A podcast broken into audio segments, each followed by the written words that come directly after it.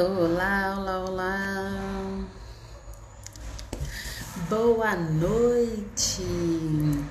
Hoje nós vamos receber a Patrícia Canaverde, que vem falar com a gente sobre é, criança interior.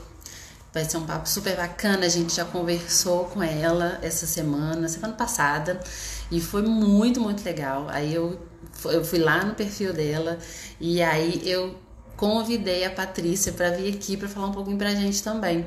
A gente, a gente falou sobre educação infantil, sobre essa questão, né, realmente mesmo da gente é, crescer, né, para educar os nossos filhos, mas manter esse contato com a criança interior, que eu acho que assim essencial para a gente se conectar. Deixa eu falar, acho que a Patrícia entrou aqui, deixa eu colocar ela. Vamos lá. Gente, estou super animada. Patrícia, pede aí para entrar para te adicionar. Deixa eu ver se eu não. Acho que eu não consigo te colocar, você tem que pedir.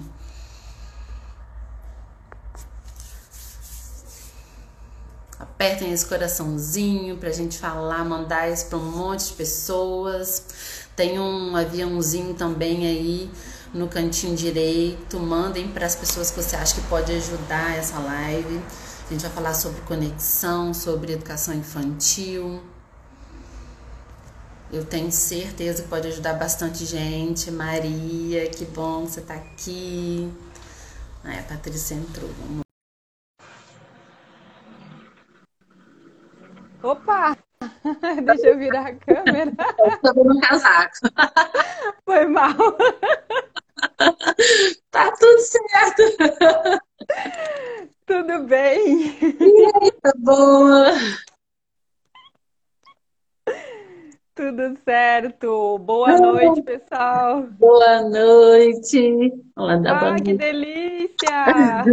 Sabe que eu tenho um pequenininho também aqui de seis anos? Tá lá, ó. Ela tem um pequenininho, depois a gente conversa com ele. Dá oi. Vai lá, Oi. vamos conversar.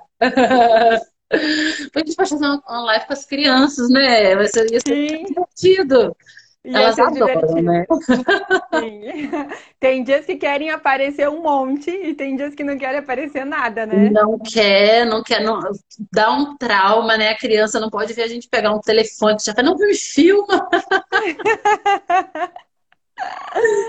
É bem isso mesmo. Ai, Patrícia, estou muito feliz de ter você aqui. A nossa conversa lá no seu perfil foi muito maravilhosa, adorei, fiquei super animada. Gente, estou doida para continuar esse papo. Se apresenta, fala um pouco para a gente de você, do seu trabalho. Sim.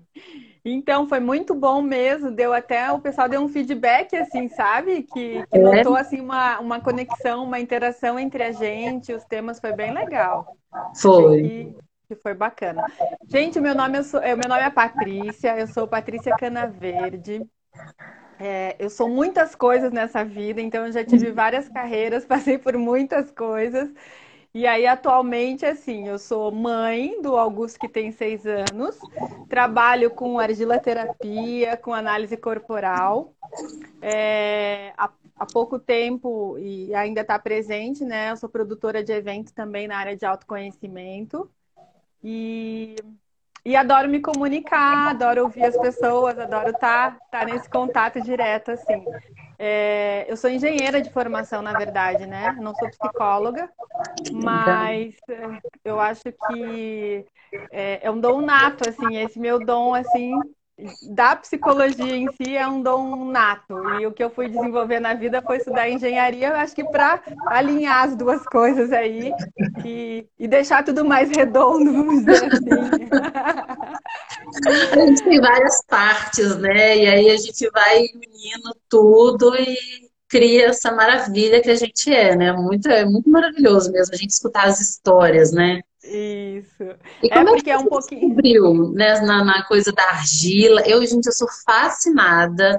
A gente começou a falar um pouquinho sobre isso, né, na, na- na nossa outra live. Você explicou um pouquinho como funciona, né, Sim. a, a argiloterapia. E eu, sim, eu fiquei, eu achei genial. Você me explica pra gente um pouquinho como é que funciona esse trabalho. Então, na verdade, é, assim, da onde nasceu, eu sempre gostei muito da parte artística, desde de pequena. Acho que esse era o dom na escola, vamos dizer assim. E eu sempre busquei a vida toda, desde muito nova, também pelo autoconhecimento. Então, com 11, 12 anos, eu já estava fazendo muitas perguntas sobre a minha existência, por que, que eu estava aqui, enfim. Então, sempre em paralelo a tudo o resto que eu fiz, é, eu sempre trouxe o autoconhecimento balizando do lado, né? Então, eu me formei em engenharia, eu dei aula de inglês muitos anos, eu é, empreendi, eu, eu tenho uma coisa muito forte com a arte, eu também sou poeta, né? E e então, e sou professora de yoga também, já há alguns anos é, pratico yoga. Então, quando eu tinha uns 27, 28 anos, eu, eu, eu iniciei meus processos com terapeutas daí, né? Até uns 25, 27, eu fazia várias coisas, várias experiências, mas não tinha ido para uma terapia mesmo, com, com um psicólogo. E aí foi quando eu conheci a pessoa que desenvolveu esse método. Ela é aqui de Curitiba, eu acho que vocês são de Belo Horizonte? Onde, eu sou de onde você é? Fora. Ah, de Juiz de Fora. Então, uhum. e aí eu conheci o trabalho dela na prática, né? Então uhum. eu, eu, eu apliquei esse trabalho, ela aplicou em mim esse trabalho com argiloterapia, onde a gente trabalha o resgate da criança interior, mas a gente também trabalha a autoestima. E dentro da, desse desenvolvimento desse método que ela, que ela trouxe, é, a autoestima se relaciona com quase todas as queixas e sofrimentos das pessoas. Então, 90% dos casos de sofrer está relacionado com a autoestima em níveis diversos. Então, ela desenvolveu esse trabalho para trabalhar com a criança interior, mas também para trabalhar com, com o corpo, com a gente como um inteiro, assim, né? Uhum. Então, até vou mostrar para vocês o bonequinho hoje, que você ficou interessada, né? Acho que o pessoal ficou interessado, eu trouxe para mostrar para vocês. E aí, então, passei por esse processo e anos depois, daí depois de eu ser mãe, que eu fui mãe aos 40, eu, eu tava, acho que foi uns quatro anos atrás, daí eu fiz o curso com ela para ser terapeuta. Ela me convidou para fazer porque ela disse: você já passou pelo processo, você já tem a experiência vivida, né? Então, uhum. quando você for atuar, assim, é, tecnicamente falando, o teu resultado vai ser muito bom. E aí foi que eu descobri é, o trabalho com a argiloterapia. Então, por gostar da arte, por acreditar que as nossas mãos tudo que a gente faz com elas nos conecta com esse lado mais uh, do inconsciente, da nossa alma, com a nossa intuição. Então, quando a gente usa as mãos para fazer algo, a gente traz isso para fora, né? E aí a argila, sendo um elemento da terra que tem água, né? Então a gente tem a terra e a água e tem os minerais ali. Ele acessa o nosso inconsciente quando a gente trabalha. E aí traz muita informação de dentro para fora, entendeu? Aham, uhum, entendi. Não, eu acho muito legal. E, e, e assim, a, a, gente vai fazendo os bonequinhos, como que é? Explica pra gente o processo. Então, tem, do, tem duas, é, dois, ah, vamos dizer assim, duas maneiras de, de, se fazer. A pessoa pode fazer o boneco. Porque o uhum. que, que acontece, Nicole? Muitas vezes tem pessoas que não têm essa. que vêm para terapia, mas não conseguem tocar na argila, por exemplo. Então elas não têm essa abertura para tocar, não gostam do toque, não gostam do, da temperatura, se sente mal com aquilo. Então, nesses casos, ela não vai precisar manipular a argila. Tem todos os bonecos já prontos em, em metáforas, não são só bonecos, tem vários objetos em metáforas. E aí você faz o trabalho terapêutico com ela usando essas metáforas. Uhum. Uh, a pessoa que tem essa abertura e que, e que se encara esse desafio ou que gosta, né? Uhum. Então vai manipular a argila. Sim, a gente começa num processo de ela manipulando a argila, tem toda uma condução para ver o que está mais presente naquele momento. E aí, dependendo do que vem, a gente vai direcionar para os bonecos daí que já estão prontos. As crianças estão sempre prontas, porque é, é, você vai se ver naquela criança e a gente vai fazer o trabalho a partir dela. Até trouxe aqui, ó, eu trouxe, por exemplo, três para vocês verem menininhas, ó. Então aqui tem uma que já está já tá pronta, é uma menininha. Todas ah, elas vão falar de alguma questão. Todas elas vão falar de alguma questão interna de dor. Né? Uhum. Nenhuma vai falar de, de coisas boas. E aí tem os meninos, tem várias crianças e tem os adultos. Então aí a gente trabalha a criança a partir desses bonequinhos. E aí depois o trabalho pode continuar, que daí a gente vai usar Deixa eu mostrar para vocês aqui, ó. Essa é uma boneca grande, por exemplo, ó, a boneca inteira, íntegra, feliz. Então a gente faz uma relação daqueles bonequinhos com essa boneca. Uhum. E aí a gente trabalha com esse que eu mostrei para vocês, né? Aquele dia que era do Soltão Você, uhum. né? que, que, me perco de mim. Então, nesse caso aqui, a gente parte daqui e aí sim, aí você vai fazer um boneco. Você vai fazer um boneco no início, se você tiver essa, essa é, se sentir à vontade com o material. Uhum. E se você não se sentir, a gente também tem o boneco pronto. E a gente vai dividir esse boneco em partes, de acordo com a metodologia do que você traz, ele vai ser dividido. E aí, no final do processo terapêutico, quando a gente chega no final, a gente remonta esse boneco. Só que daí remonta ele numa outra base, né? Não na base da dor e do sofrimento. Então é como se você desconstruísse o que precisa ser construído, não desconstrói tudo. Uhum. Constrói a parte que precisa e aí depois você vem reconstruindo essas partes, resgatando as partes de volta para ter o, o ser inteiro com tudo, com a uhum. criança uhum. e o adulto, né? Porque a gente sempre vai ter a criança e sempre vai ter o adulto. Ai, gente, é muito legal, assim. É, é um trabalho de resgate da criança interior mesmo, né? Sim. A, a, uma parte 1 um é o resgate da criança interior. A parte 2 é o resgate, é a reconstrução da, da tua autoestima. Porque a gente não vê a autoestima como algo estanque. Então, é, a gente sempre tem que estar tá cuidando da nossa autoestima, vamos dizer assim. Uhum. Porque quando a criança vem à frente de você, quando a criança vem à frente, balança a nossa autoestima. Quando ela assume a frente da vida, entende? Em várias uhum. situações. Então, a gente faz essa reconstrução para deixar a autoestima mais à mão, vamos dizer assim, né? Não perder ela com tanta facilidade. E quando perder, recuperar mais rápido. Então é um processo, são dois processos diferentes que a gente faz. E aí trabalha em grupo, trabalha família, trabalha indivíduo, trabalha é, pessoas que estão numa corporação no trabalho, assim, uma equipe de trabalho. Você consegue montar muitas cenas e mostrar para as pessoas que estão envolvidas quem é a criança de cada uma, como que elas se relacionam, como que pode ser um caminho aonde elas é, têm que ir à frente, quando a criança da outra está na frente, como é que você deve se portar, entende? Você vai entendendo esse processo, é bem bacana. Que legal, que legal. A gente estou vendo aqui as pessoas entrando, a gente nem falou. O Marcos Dutra entrou aqui, olha isso, gente. A gente está muito chique hoje. o Rafa, sejam muito bem-vindos. Que, que maravilha! A Ana entrou, gente. Sejam muito bem-vindos. Se alguém tiver alguma pergunta para fazer para Patrícia, vai ser muito legal. A gente responde. A gente está falando dessa, né, desse resgate Sim. da criança interior, da autoestima.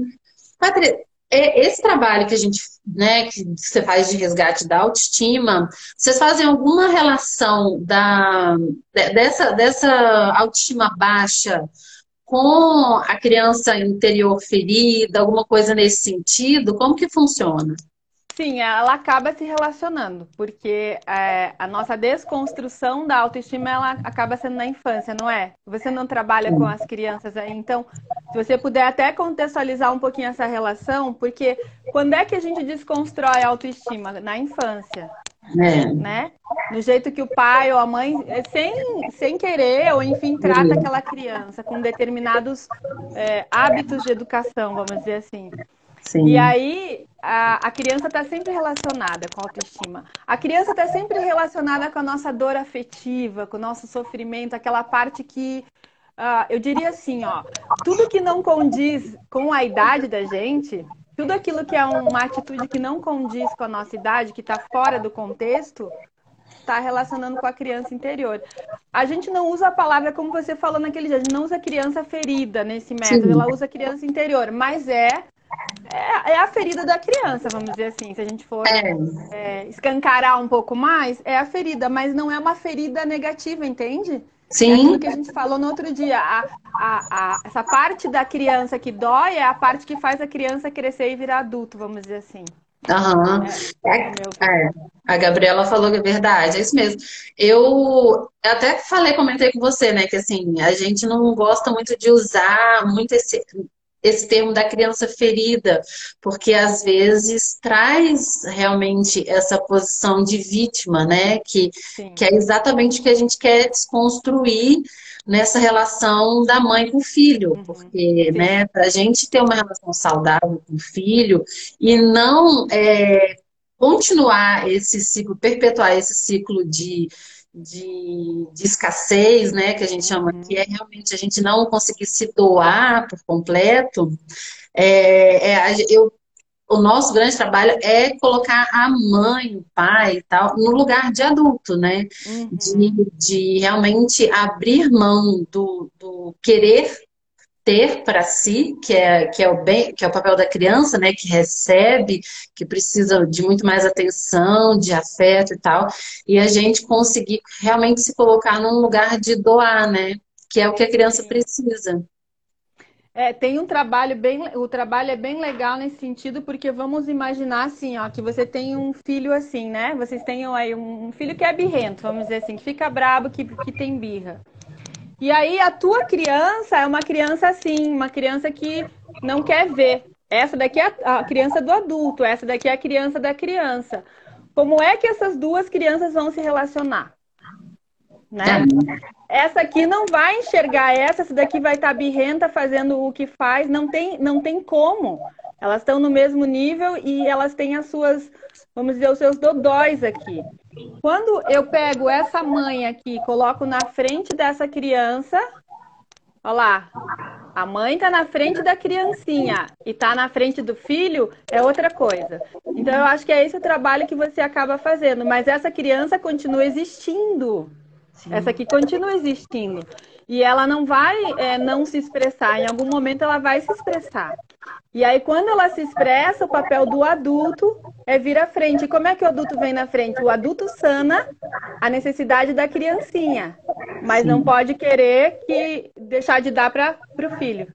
É, é, isso assim, mesmo. É isso mesmo. É. Né? É, é, essa questão de, de sermos inteiras, né? Quando, quando a gente tenta sair dessa coisa da, da criança ferida, é porque dá uma sensação de ruptura, como se a gente fosse partes, né? Essa parte minha é uma criança ferida, essa parte aqui, aquela parte outra, e a gente nunca está inteiro, né? Porque é como se a gente tivesse que remendar essas partes, né? Isso.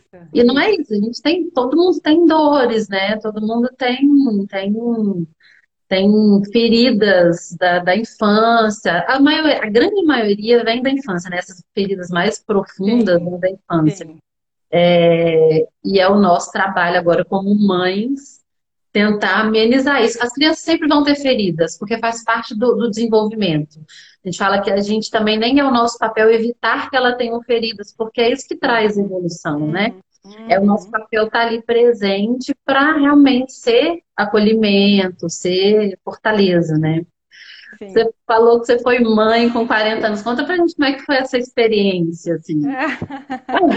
Foi uma experiência rica, né? Eu não sei como é que é ser mãe aos 20 ou aos 30, porque eu só fui aos 40. Mas eu, eu tive a, a, oportunidade de me preparar um pouco para ser mãe, porque daí quando eu, eu só fui ser mãe porque eu quis realmente de fato, e ainda tive um bom trabalho para ser mãe, porque quando eu decidi que queria ser mãe, eu tinha 32. Só com 32. Antes eu não queria nem casar e nem ser mãe. Mas aí com 32 eu conheci meu atual marido. E, e aí eu disse: não, esse cara vai ser o pai do meu filho ou da minha filha, com certeza. Uhum. Aí eu resolvi casar, a gente casou. E eu sempre conto essa história, porque daí aos 32 eu descobri que tinha endometriose. Então, é, além de eu querer ser mãe e ter que tratar desse ponto, eu tive tempo de me preparar mesmo para entender a psicologia, né? Essa parte que vem do autoconhecimento mesmo de, de ser mãe. E, e aí eu levei quatro anos para engravidar. É, quatro anos não, oito anos, né? Porque eu só fui engravidar com 39. Mas eu fiz um tratamento totalmente natural, com, com yoga, com mudei minha dieta, enfim, fiz várias coisas que, que me ajudaram então a poder engravidar sem ter que fazer um tratamento mais invasivo assim. E aí eu engravidei aos 39, meu filho nasceu aos 40. Então, por um lado, é, é uma experiência bacana porque você tem essa tem uma visão assim do desenvolvimento humano, do, do mundo, de como educar o filho. Mas por outro, eu vejo, assim, muitas vezes tem, a gente tem um pouco mais de paciência, eu acho, né? Eu acho que se eu tivesse 20 anos, tivesse um filho aos 20 ou 25, eu ia querer estar tá fazendo mais coisas na vida por mim do que por ele. Uhum. E também a questão de, então, assim, de abrir mais mão das coisas para poder educar mesmo, estar tá presente, suprir as necessidades, né? Mas ao mesmo tempo, às vezes eu vejo que com, eu tô com 40, eu vou fazer 47 esse mês, meu filho tem 6 anos. É, tem essa, essa coisa da criança sentir, assim, meu filho sente assim, mãe, mas você. É, quantos anos você vai ter quando eu tiver tanto? Ele, ele vê essa diferença, né? Então, esse outro lado, ele pensa, não quero ver você velhinha. Quando ele vê um fio de cabelo branco meu, ele quer arrancar, porque ele não quer me ver de cabelo branco, porque eu vou ficar velhinha, eu posso morrer. Sabe essa relação? Sim. Então, isso do lado de lá acontece. Mas eu acho que foi incrível, uma experiência super incrível, assim. É, foi uma decisão que eu tomei, é, eu acho que não foi tarde, mas eu, eu, demorei porque eu tive todo esse processo e aí é um aprendizado, né? Porque quando que eu ia imaginar que eu ia ter que uma dificuldade para engravidar e que ia passar tanto tempo, eu estava quase desistindo, então foi um processo de muito aprendizado, de muita cura do feminino né? Por conta da endometriose, uma cura do feminino bem grande, assim, de se aceitar como mulher. Então, foram várias passagens, assim, que, que me trouxeram é, mais saber nesse, nesse quesito e, e aí me prepararam mesmo para ser mãe, entendeu? Uhum, uhum. Ah, eu acho. Eu, eu perguntei porque assim é completamente o oposto da minha experiência. Eu, eu achei super interessante. Assim, eu fui mãe a primeira vez com 28, a minha, minha mais velha tem 7 agora. E assim, no susto, sem, sem planejamento, sem nada. Então é realmente outra perspectiva da maternidade, assim, uhum. completamente diferente, porque foi assim, não, não, não queria, não era um planejamento, e é tipo, nossa, tô grávida. Uhum. Foi no susto, né? Foi no susto e aquela coisa da gente se preparar no, no, porque a gente tem, a gente tem que lidar com aquele luto de, né, da mulher que a gente acha que, né, uhum. que é toda uma uhum. toda uma, uhum. uma mudança de perspectiva muito grande. E aí você ter que se doar para outro ser sem ter, né, sem, sem ter recebido o que eu achava que eu tinha que ter recebido. Isso também para mim foi uma cura enorme, né, de, de de ressignificar e olhar para a maternidade como, é, como cura mesmo, né? Eu falo, eu, eu costumo falar que é, uma, é um grande portal, assim, para a gente poder, de, de, de, expansão da consciência, né? Tudo muda completamente e eu acho que, assim, se preparar para isso deve ser, é uma benção enorme. Então, mas, é, mas teve um custo também. Então, você veja que interessante que é. A gente tem aquela experiência que a gente tem, qualquer pessoa, na idade que tem e do jeito que tem, para a gente realmente é, promover uma transformação na gente próprio, né? É. Porque, como você disse, você não esperava, e no meu caso, não, eu tive que galgar um monte, eu tive esse tempo de me preparar, mas também não foi fácil, né? Sim. Porque eu sempre estava na expectativa, e será que vem agora? E será que vem agora? Então, é, só foi possível realmente quando o feminino estava muito, tava muito, eu acho que quando o nosso feminino está muito assim é, presente na gente quanto mulher, quando a gente tem uma energia mais masculina assim, mais, mais presente, né? Antes, vamos dizer assim, é, acontece isso, entende? Você se prepara nesse, nesse todo. Então, eu consegui ler muitos livros, eu consegui me preparar com o yoga mesmo. Então, isso me, me deu uma gravidez muito tranquila, muito deliciosa.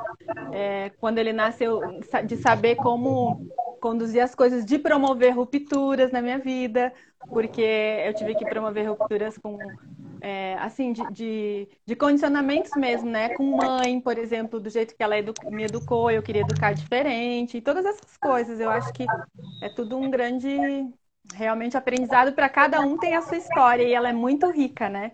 Ah, com certeza. Isso, igual você falou, tem os dois lados, né? Por um lado, você é. pode se preparar, por outro, foi realmente um processo que não deve ter sido fácil, né? De, é. de, de querer aquilo e ficar na expectativa e quando, né? Como, e como foi quando ele chegou assim? Ah, eu, eu, eu, quero dizer assim, a questão, a expectativa que você colocava, como que foi? Assim, foi o que você esperava? Não foi? Teve algum tipo de, de desilusão com a maternidade? Então, eu foi como foi no, no, ponto que eu esperava, assim, no sentido da, da conexão, de você é um portal mesmo, né?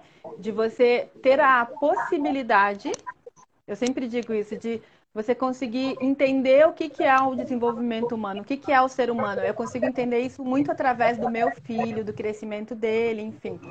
O que que pegou um pouco para mim foi a questão, por exemplo, de, de ele não dormir à noite, de ele acordar. Então, a coisa mais prática, assim, uhum. isso, isso foi pesado. Mas não houve desilusão no sentido de ser mãe, entendeu? Eu não uhum. tinha a expectativa de como ia ser, mas eu tinha é, a expectativa de é, de como seria é, de como seria eu como mãe assim como que eu, que eu me posicionaria será que eu ia conseguir ser a mãe é, que ia dar o que ele precisava será que eu ia conseguir suprir as, as expectativas dele mais nesse quesito assim então alguns momentos eu vi que era impossível eu dar tudo que ele precisava uhum. que tinha um limite que tinha uma medida e em outros casos não que que dava para dar entendeu então uhum. isso ficou muito ficou muito assim vivo assim para mim nessa experiência. O Duda Costa falando aqui que descobriu que precisava estudar para ser pai no começo da gestação. É você. É, você é um privilegiado, porque tem gente assim, ó, o, o meu marido descobriu que ia ser pai eu estava com seis meses. Foi todo um processo, gente. Essa história é engraçada, é engraçada agora, né? Sete anos depois, mas enfim. Eu tava com seis meses, olha que loucura. Aquela coisa de trabalhar demais, desconexão completa, assim. Aí você fala, nossa, tô grávida, vem uma criança pra gente cuidar, enfim. Uhum. Você falou que você trabalha com terapia corporal também. Você une as duas coisas em a terapia corporal, a argiloterapia? Como que isso Então, como é análise corporal. Na verdade, a análise corporal é você faz. A, é porque assim, todas as nossas memórias, nossos registros estão registrados no nosso corpo né? Então, desde o yoga, quando a gente trabalha com o yoga para soltar o corpo ou para enrijecer um pouquinho o corpo, que são né, os dois, as duas polaridades presentes, a gente sempre está tá destravando alguma memória, a gente está destravando algum lugar. E a análise corporal, na verdade, ela faz uma leitura do teu formato. Não da tua uhum. genética, do teu formato. E através do formato do teu corpo é possível de dizer como que a tua mente funciona. Então, como que eu, go eu gosto de trabalhar? Eu, eu gosto de trabalhar com argila antes, porque eu trago o que está no inconsciente da pessoa. Né? A gente traz o que não é, que, o que não é, é, intelectualizável, vamos dizer assim, né? Que o intelecto não chegou. Uhum. E aí traz isso primeiro, trabalha isso, e aí no final, é, essa análise eu acho que ela é muito bem-vinda, porque ela mostra daí como que a pessoa funciona como, como adulto hoje, Uhum. E quais são os caminhos que ela pode tomar para melhorar as relações, para melhorar o ambiente dela, para melhorar, é, vamos dizer assim, aonde que ela tem que estar tá para a criança dela estar tá suprida. O que, que ela tem que fazer para a criança dela estar tá suprida. Uhum. Então, aí eu acho que isso é um complemento no final, entende? Mas ela não é uma análise de corpo, assim, ela é de leitura mesmo. Entendi. Então a gente passa, faz o processo da argila e aí isso é um, é, entra como um complemento. É, é uma outra fase, vamos dizer assim. Eu colocaria, uhum. eu colocaria no final para. É um complemento, mas pode ser feita sozinha também. Ah, eu quero só fazer análise corporal. Tudo bem, pode fazer. Entendi. Mas se for um processo completo, íntegro, onde você olha desde de bebezinho lá, de nascer até chegar lá no, no indivíduo, no final adulto, eu, uhum. eu, eu conciliaria de, dessa forma, entende? Todos eles podem ser feitos isolados, mas aí vai ser uma parte. A gente vai trabalhar uhum. uma parte, não o inteiro. Entendi. E se a pessoa quiser fazer esse trabalho com você, como que funciona? Assim, é, tem que ter uma demanda específica? É, como, como que surge essa demanda? Assim, explica pra gente como é que você faz esse, essa, esse processo. Então, normalmente as pessoas chegam com alguma dor, né? Ah, eu não sou boa o suficiente. Ah, eu me sinto estagnada. Ah, eu não não confio em ninguém. Ah, eu sou muito ciumenta. Ah, eu. Então ela vai trazer um, um, algum sintoma, né? Uhum. E a partir daqui a gente vai abrir a caixinha preta. eu digo, abre a caixa preta, entendeu?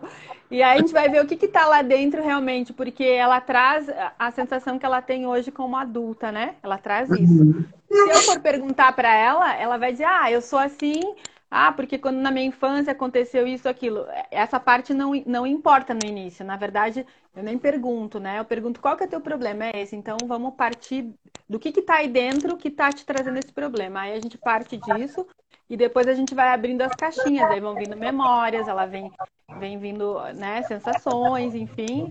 Porque ela movimentou a argila e porque ela viu, ela se viu na, no boneco. Ela se viu, a gente trouxe para três dimensões o que estava dentro dela, entende? Uhum. A gente chama de um corpo fazedor, um corpo fazedor, porque o corpo faz junto tudo aquilo, então vem para fora. Esse é o processo da argila, inicia assim. A análise corporal a gente pode fazer ou por, assim como a gente está nós duas, né, com, com um, uma câmera, um, uma tela maior, vamos dizer assim, e aí eu vou te observando aqui e vou, vou fazendo as minhas anotações aqui e no final te dou um feedback do formato do teu corpo e, e explicar o teu funcionamento, ou por fotografia, também é possível por foto. Então, os dois são possíveis de fazer. Eu estou fazendo online a argiloterapia, eu estou mandando argila para as pessoas para casa delas.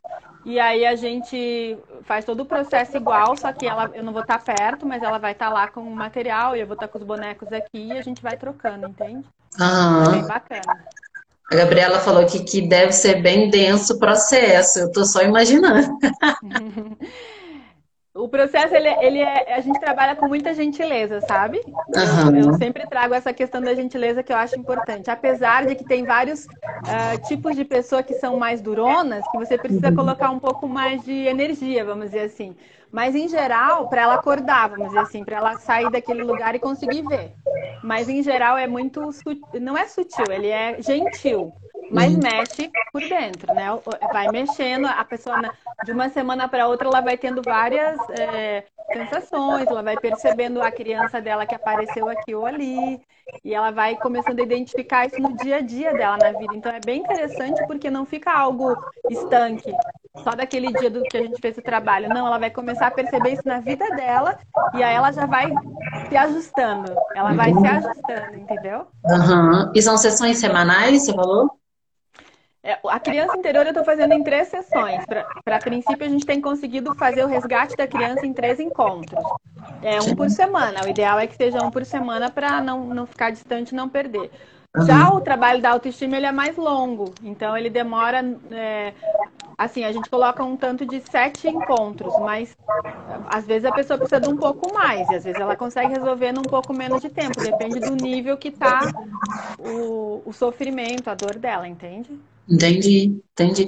E quando a pessoa entra em contato é, com a criança interior, como que, como que funciona esse processo assim, dela, dela realmente acolher e dela, dela nutrir, né? Igual você falou assim, a gente tem que cuidar da, dessa criança para ela não se colocar no lugar do adulto, né? De, de, de tomar a frente, talvez, da, da da, das situações. Como Sim. que a pessoa, como que a pessoa é, faz isso para cuidar dessa criança? Você tem alguma então, sugestão assim quando a gente? Então, aqui no trabalho a gente vai identificar quem é essa criança, quais são é, quais são os sintomas que ela tem, quais são as necessidades que ela precisa serem atendidas, ter atendidas. Uhum. E aí a própria pessoa vai ter que atender as necessidades da sua própria criança ela se responsabiliza pela criança. Então, se eu fosse dizer em termos gerais aqui, para dar uma dica, você tem que identificar quem é a sua criança e aí você tem que se responsabilizar por ela. Uhum. E aí se responsabilizar é atender as necessidades dela, que eu acho que é um pouco do que você faz quando você falou que põe o adulto na frente, né, do filho e, a, e, a, e o adulto tem que estar tá ali, ele tem que se doar e tal. Só que ele não vai conseguir se doar completamente porque ele tem aquele buraco do vazio. Então Isso. ele vai ter que doar para o filho dele e vai ter que doar para ele mesmo. Uhum. Entendeu? Ele tem que fazer esse caminho de ida e volta, senão ele fica vazio. E aí a mãe não vai dar conta, o pai não vai dar conta, o marido não vai dar conta, porque fica um buraco vazio e a gente não quer mais esse buraco, então a gente tem que preencher. E isso só com o autoconhecimento. E então é conhecer quem é essa criança, conhecer como é que ela funciona, como é que ela se comporta, para daí você conseguir vir ficando atento a ela. É mais é. ou menos assim o caminho. Uhum. Que é realmente a gente entrar em contato com essas dores, né? Com essas maiores dores. O Léo tá perguntando como é que se a gente consegue trabalhar a culpa e a falta de aceitação. A é gente é consegue trabalhar qualquer coisa com esse processo, porque é, a culpa, todos, todas essas, vamos dizer assim, queixas, elas estão relacionadas a algum momento, em alguma fase da nossa infância. Uhum. Da percepção que a gente teve naquele momento, ou mesmo do jeito que a gente foi tratado, porque culturalmente falando, é, a gente começou a olhar para as crianças há muito pouco tempo, né? A ter Sim. esse olhar de educação mais, é, como você fala, né? Uma educação mais cuidadosa, não é uma educação. Você usou um termo na outra live que eu não estou lembrando agora, mas consciente. que consciente, né? Então, não faz muito tempo. Então, todos nós adultos não tivemos uma educação consciente. Os nossos pais, sem querer, né? Eles, eles cometeram coisas que nos tornaram uma percepção desses traumas todos. Então, não tem nenhum adulto que não tenha uma criança ferida, vamos dizer assim, uhum. tá? As nossas crianças, dependendo de como forem levadas, pode ser que chegue lá, mas vai ter um machucadinho ou outro. Então a gente com certeza acessa tudo isso, qualquer sentimento desse. Porque daí você entende, você vê onde ele está, você vê quando que aparece, entende? Uhum. É, porque são sentimentos que vêm mesmo dessa, dessas dores infantis, né? Assim, é, a culpa vem da, da, da, falta, da não aceitação, né? Assim, uhum. é, eu, eu, eu costumo falar que a culpa é como se fosse uma, uma um pisca-alerta, né? Assim, é alguma coisa que a gente está fazendo que ou tá, a gente acha que não está de acordo com, com o padrão, né? Com a sociedade, com o que deve ser feito, ou então que não está de acordo com os nossos valores, né? Sim. E eu percebo que vem muito dessa relação da, da, da mãe ou do pai de não estar tá conseguindo suprir aquela necessidade do filho. Uhum. E aí vem essa culpa, né? Porque a gente, a gente no, lá no fundo, a gente sabe que é uma responsabilidade nossa, a gente sabe que a gente uhum deveria estar mais presente, a gente de... presente emocionalmente que eu digo, né? Porque a gente está ali o tempo todo, mas vezes, a maioria das vezes a gente não consegue estar tá ali para se conectar com a criança, né? Da forma que a criança precisa, uhum. exatamente por conta desses buracos que ficam na gente, né? Exatamente por isso. E aí, é, o, o, segredo, a gente teve um encontro, eu, eu tenho um encontro de mulheres também, que eu, eu, faço mensalmente, né? E a gente sempre tem um tema definido. E o último, o, o último foi sobre culpa. É bem interessante, né, a gente falar disso. É, a culpa, ela também, além de tudo isso, além de ela vir da nossa infância, é, é, é, todo sentimento que a gente tem, ele tem um processo de construção dentro da gente, do nosso cérebro, né? Uhum. Então, é, ela leva muito em consideração o, o, o, externo mesmo. Isso que você falou, de a gente tá se colocando, a gente não tá dando aquilo que a gente poderia, ou a gente não tá sendo tão bom quanto, ou a gente não. Então, esse não ser tão bom quanto já está ligado à autoestima. E aí, essa coisa da autoestima já está ligado na infância. Então, as relações vão se, se fazendo assim, sabe? É, tá com eco? Alguém, que alguém mais fala isso? Tá com eco? Alguém falou que tá com eco. Agora eu não sei para quem. Quem eu quero ao meu lado. Adoro esse nome, gente. Quem eu quero ao meu lado. Olha que fofo isso. É a Vivian. É a Vivian? É uma amiga, é uma amiga minha. Ela também tem um trabalho bem lindo. Ela é psicóloga. Ah, ela trabalha com mulheres, ela trabalha com abuso e tal. Uhum. Eu também não sou psicóloga, eu tenho a minha, a minha formação em direito, é um direito largado, assim, que até falei, a Júlia entrou aí mais cedo. Eu falei com ela, eu falei, Júlia, a gente também se conecta, porque eu larguei a faculdade de direito. Tudo assim, tentando se encontrar, né? É muito linda essa história quando a gente olha. Eu adorei você contar assim, que é engenheira e de toda essa história, porque é realmente que é, é quem a gente está aqui agora, né? Eu vejo que às vezes a gente tenta é, não trazer esse, esse passado, não trazer essa, essas falhas, como se isso fosse fazer da gente mais perfeitas, né? Como se é, essa história toda não fosse construir quem a gente é, assim, nas mínimas características. Isso, isso é tão lindo, né? A gente ver, olhar, honrar, assim, cara, por, porque eu passei por aquilo tudo, eu sou essa pessoa que está aqui hoje, né? Nicole, eu acho que o teu tá com eco. Você tá de Meu fone? Tá... Não, não tô. Você tem um fone aí perto? Tenho, você ajuda aqui. bastante. Mas você tá escutando ou tá para você também tá com eco? Não, para mim deu eco agora nessa tua fala, porque eu, eu vi aqui o pessoal escreveu, não sei se está continuando para eles. É, deixa eu Veja colocar aí pro pessoal. Deixa eu colocar aqui rapidinho. Peraí.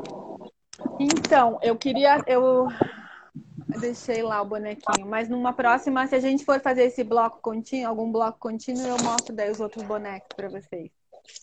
Pessoal, se vocês estão gostando aí do nosso papo, convida os amigos, manda coração, manda florzinha. A gente quer saber, não é, Nicole? Já ia falar, repete aí que eu não escutei, que eu tava tentando colocar.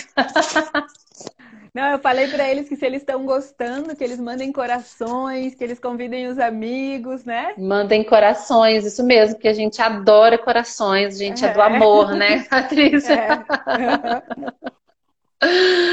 Mandem um aviãozinho, tem um aviãozinho aí do cantinho direito, só mandar, convidar.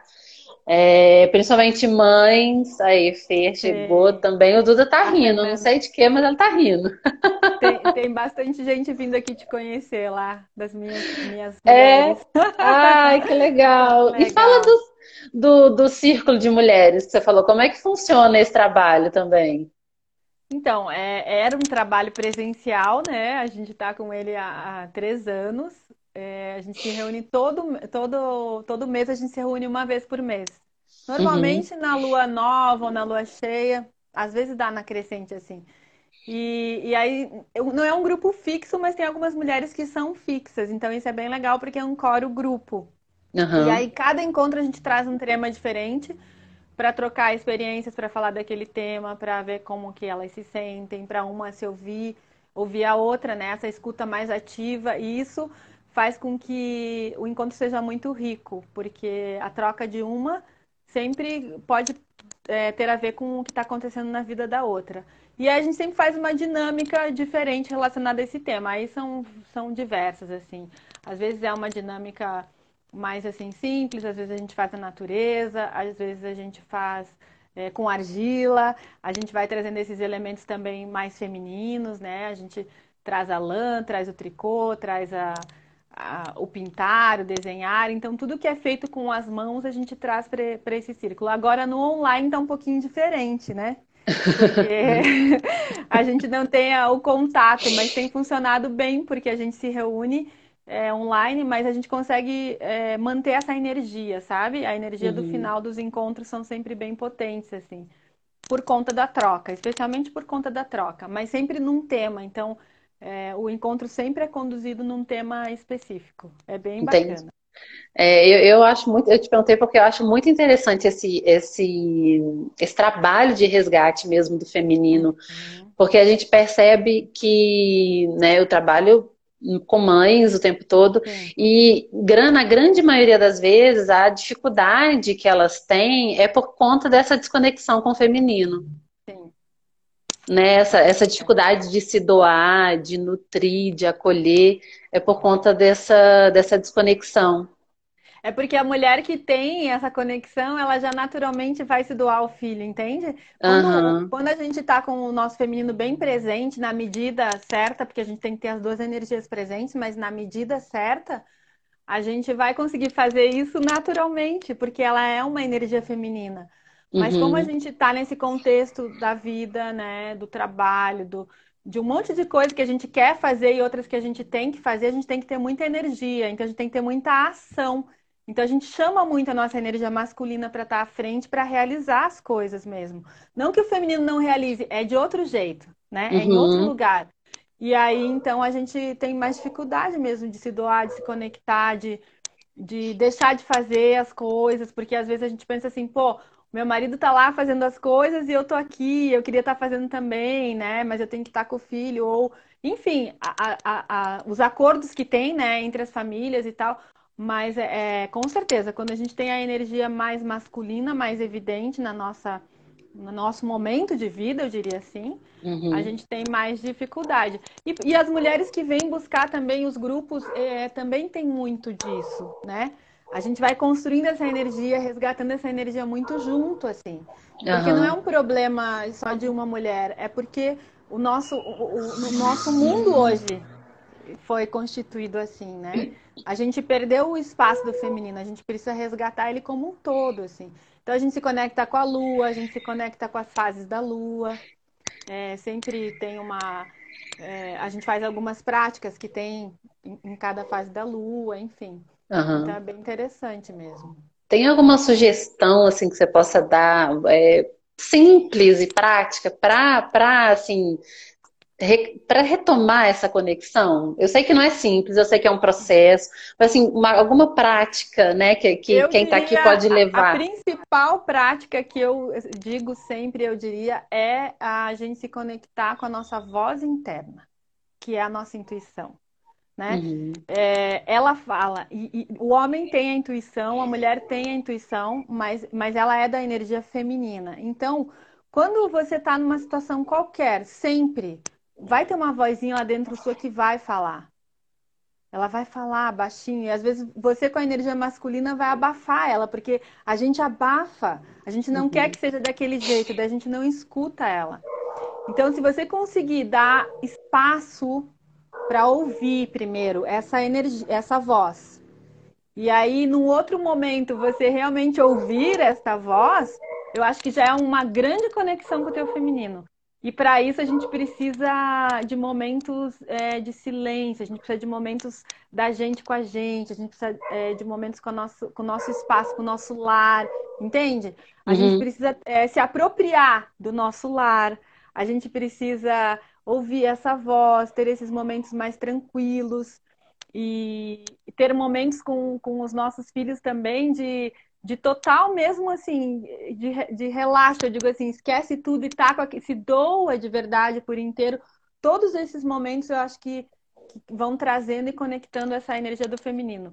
Mas tem muitas outras coisas que, uhum. que a gente pode estar tá fazendo, né? Mas eu diria da voz, eu, eu acho que é essencial, assim. É, e o não. homem também, se tiver algum homem aqui, quando ele ouve a voz dele da intuição, é a energia dele feminina falando. E muitas vezes é muito importante dar, dar ouvido, né, dar voz a essa energia feminina, para que ele também consiga se equilibrar internamente, é, se equilibrar internamente, né?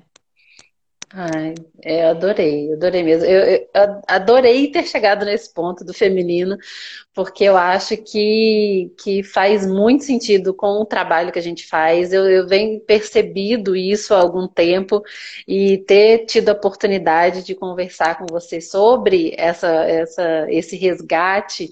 É, eu acho muito, muito incrível, assim.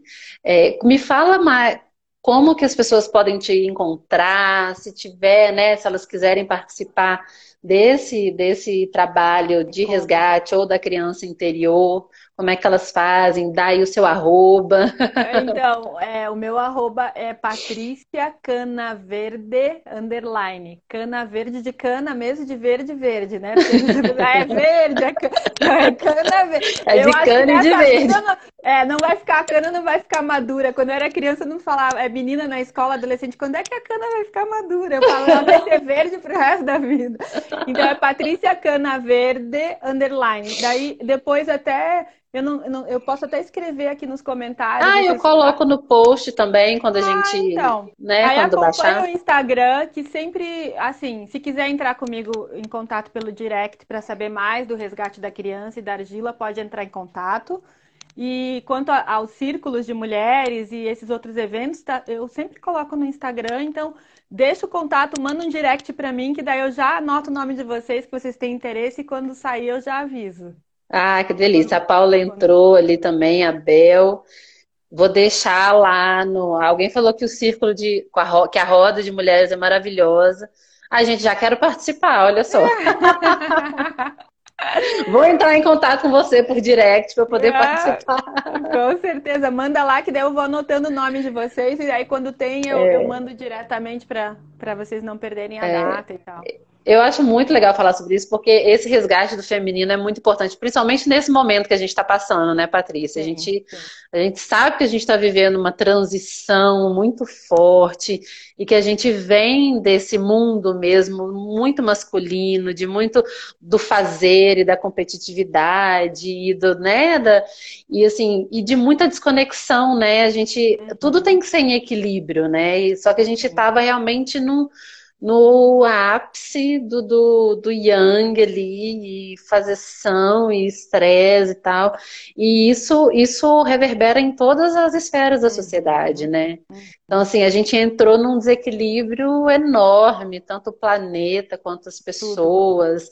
A gente, tudo que a gente está vendo aí agora é, é resultado desse desequilíbrio, né? Então, nós mulheres, se a gente fizer realmente as mulheres, assim, porque pra gente é mais fácil, né? Então, se a gente assumir esse movimento, a gente, a gente consegue equilibrar, né? Isso, e é legal, assim, você trazer isso, porque o homem também está sofrendo por não poder expressar o feminino dele. A Sim. mulher está sofrendo por não expressar o seu feminino. E aí, expressar isso tudo não, não é a gente levantar uma bandeira e ir pra guerra, não, é com, tem que ser com muita gentileza e com uhum. muito amor, porque essa é a energia feminina. Então, quando a gente vai com gentileza e amor e a gente consegue ser feminina, o homem do nosso lado consegue acessar o feminino dele. Uhum. E aí, e aí equilibra toda, toda a energia ali, né? Falando de casal, vamos dizer assim, né? Que a gente chegou Sim. nesse ponto. Mas é, é muito importante, assim, a gente fazer esse movimento. E começar dentro do lar, né? Começar Sim. dentro da sua própria casa, esse movimento. Então, esse olhar, esse perceber, esse conhecer, é saber o que dói, aonde dói, é, para onde que vai, como é que eu reajo nessa situação, como é que eu reajo naquela. É como se a gente estivesse estudando o tempo inteiro a gente. Sim. Estudando o tempo inteiro a gente, sem parar, né? É, quando a gente dá uma distraidinha, está preparado depois para retomar, porque na distração é, é. A, gente, a gente perde a pose. É, e aí... É. São picos e vales, né? A gente vai, tá indo, tá indo. Aí na hora que você perde a atenção, você e aí perde a energia toda. Isso. Eu falo que é tipo, você fala, ai meu Deus, o trabalho todo que eu fiz. Mas, mas é assim mesmo, né? A evolução é, é constante, é. é. não, é, não é linear, né? É muito. Isso. É aquela espiral, a gente vai indo. É circular, é. É, é isso mesmo. Adorei mais uma vez. Gente, vamos tirar foto, vamos lá. Ah, vamos lá. Ah. Tirem print, mandem pra gente. Repostem nos marca stories. stories. Ela é. Marca aí, a gente lá. Print, marca nos stories. É isso aí. E aí a gente vai tocando. É, é, acredito que a gente possa ter mais dessas conversas, né, Nicole? Unir os nossos grupos também de mulheres. Com certeza. É, deu muita sintonia, assim. Então nos aguardem, gente. Com os certeza. homens e mulheres. As, os homens também. Tem espaço. Eu... É, eu adorei você falar isso dos homens, porque a gente tava, eu estava conversando com o Léo isso outro dia, a gente falando sobre essa coisa, porque aqui em casa, assim, como a gente fala de mãe, então tem mãe presente o tempo todo, né? Uhum. E aí eu não sei o que, que foi que surgiu algum assunto, assim, sobre o homem mesmo, né? O, o masculino, falei, aí eu parei assim, falei, cara, esses homens, eles estão sofrendo tanto, mas tanto. E o pior é que eles têm que sofrer calados, né? Uhum. Porque senão, porque eles não têm o direito de se expressar e de uhum. se expor e de falar de sentimentos. Então, assim, a gente sofre, mas a gente chora, a gente reclama, Isso. a gente se acolhe, porque a gente tem esse espaço. Agora eles não têm. É então, muito então, tem difícil. Uma, tem uma live bem interessante para quem quiser assistir. Tá lá no meu perfil que eu fiz com o Fábio Veronese, que é um psicólogo, que ele trata justamente dessa questão e ele falou disso que você está falando. Então, desse espaço para o homem poder se expressar no sentir, no, expressar no feminino dele. No masculino uhum. e no feminino, de ele poder realmente se abrir chorar. Então, os círculos masculinos, esses lugares. É bem legal. Quem quiser, passa lá para ver. É, Fábio Veronese, eu acho que vocês vão encontrar lá. E, e daí pode até fazer contato com ele, sabe? Ah, com ele certeza. é uma pessoa que está no meu círculo, a gente quer também fazer, trazer ele mais vezes, a gente que também quer fazer outras conversas, então vão acompanhando porque a gente vai falar disso também. Com certeza, falaremos muita coisa ainda. Sim. Adorei mais uma vez, querida. Muito, muito, muito obrigada de estar aqui, pela sua disponibilidade, trazer essa sabedoria tão maravilhosa para a gente. Muito, muito obrigada. Obrigada a você pelo convite, foi ótimo, eu também adorei, achei muita sintonia e acho que a gente tem aí sementes plantadinhas para o futuro. Ai, com certeza, que delícia. Um tá beijo enorme. Um beijo. Obrigadão, boa noite. Tchau, gente. boa noite. Tchau.